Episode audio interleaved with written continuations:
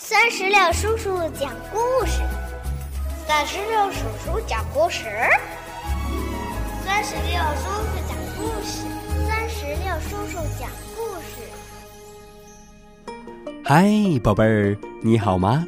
欢迎收听酸石榴叔叔讲故事，也感谢您关注酸石榴的微信公众账号。今天呀。酸石榴叔叔将继续给宝贝们带来中国经典故事《西游记之人参果》的下集。到底发生了什么事儿呢？我们一起来听听看吧。上集我们说到，清风明月看到金鸡子从外面飞来，不由得大吃一惊。清风说。不好，有人偷吃人参果。于是两人赶紧来到园中一数，发现人参果少了四个。于是两人气呼呼的来到唐僧面前，质问道：“好啊，唐僧，请你吃人参果，你不吃，为什么偏偏要去偷吃？”唐僧说道。那东西我一见就胆战心惊，哪里会偷吃？那你的三个徒弟呢？唐僧把三个徒弟叫来，你们有谁偷吃了人参果？出家人不说谎话，如果真的偷吃了，就给他们认个错。孙悟空听师傅说的有理，就说。师傅，是俺到园子里打了三个果子，给师弟们尝尝鲜。如今吃也吃了，让俺怎样呢？清风冷笑道：“哼哼，明明偷了四个，却说吃了三个，是何道理？”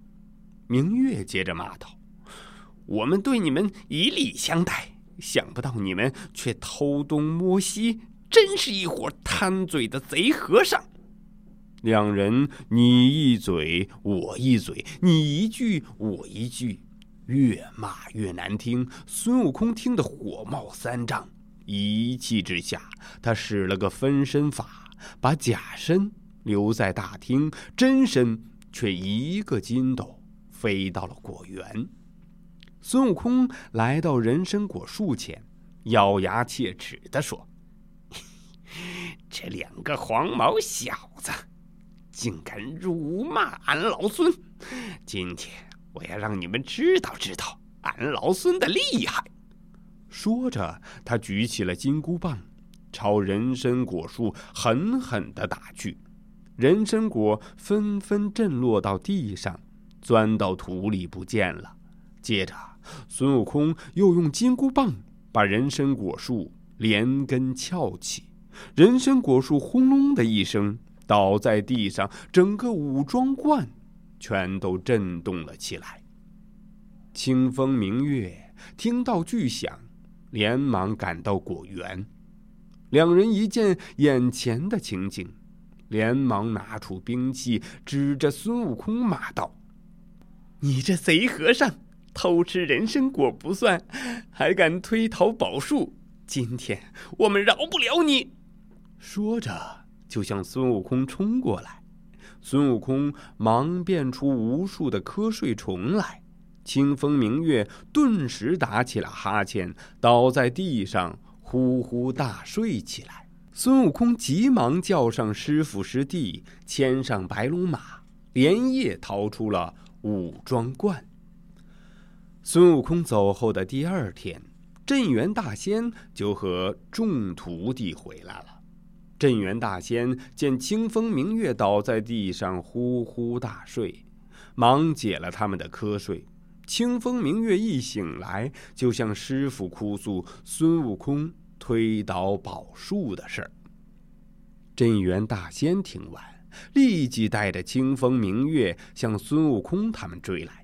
此时，唐僧师徒四人正在一棵树下休息。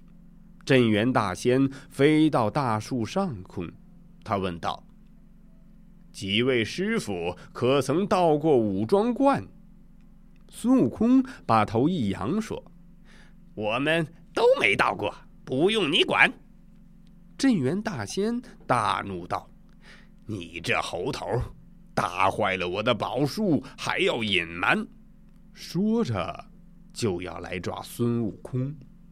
孙悟空急忙一跃而起，与镇元大仙在空中对打起来。突然，镇元大仙一下升到高处，他叫道：“清风明月，闪开！”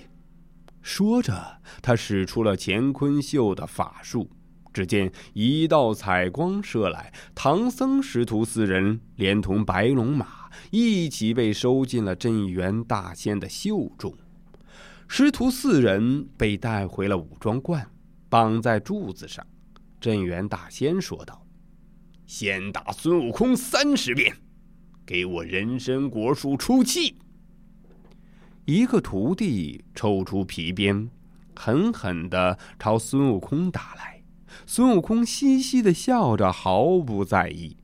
打了十几鞭后，孙悟空使了个挪移大法，将门口的石狮子变成自己的样子，绑在那里，真身却跳到了屋顶上。那徒弟打着打着。忽然，他见眼前的孙悟空变成了个石狮子，不禁大吃一惊。孙悟空在屋顶上哈哈大笑起来。镇元大仙用拂尘一指孙悟空，他说道：“孙悟空，我知道你神通广大，可是你此番打坏我的宝树，走到哪里也难逃公道。如果你不依活我的人参果树，”就休想和唐僧去西天取经。孙悟空听了，忙从屋顶上跳下来，笑呵呵的说：“哎，嘿嘿嘿，你何不早说呢？待我寻遍三洲十岛，保管找到起死回生之方，医活你这棵仙树。”镇元大仙拉住孙悟空说：“你若医活我仙树。”我愿与你结为兄弟，呃，哈哈哈一言为定。你先放了我师傅，我去去就来。孙悟空说完，一个筋斗往蓬莱仙岛飞去。蓬莱仙岛上，福禄寿三星正在下棋，见孙悟空飞来，忙问道：“呃，大圣怎么有空到此啊？”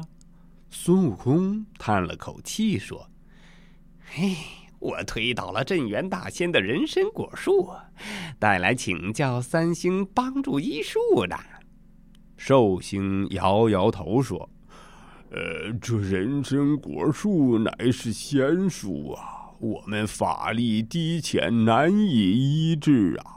大圣还是再到别处去问问吧。”孙悟空只好又来到方丈仙山找东华帝君。东华帝君说：“呃，我的金丹不能医术啊，大圣。”孙悟空没有办法。就在这时，他突然想起了观音菩萨，于是一个筋斗朝普陀仙岛飞来。观音菩萨早已知道孙悟空的来意，便说道。你这猴子，那人参果树乃是开天辟地时的灵根，好在我这净瓶里的甘露可治仙树灵苗。说着，他和孙悟空一起驾云来到了武装观。众人一起来到人参果树前，孙悟空小心翼翼地捧出净瓶里的甘露，洒到了人参果树上。人参果树得到了甘露的滋润，干枯的树叶又青翠起来，倒在地上的树干也慢慢的立了起来，就连那落进土里的人参果也一个接一个的冒了出来，挂到了树上。清风明月跑到树下仔细一数，奇怪的说：“咦，怎么比那天多了一个？”孙悟空说：“嘿嘿嘿，我那天明明就取了三个，那一个掉在地上不见了。清风明月不好意思的笑了。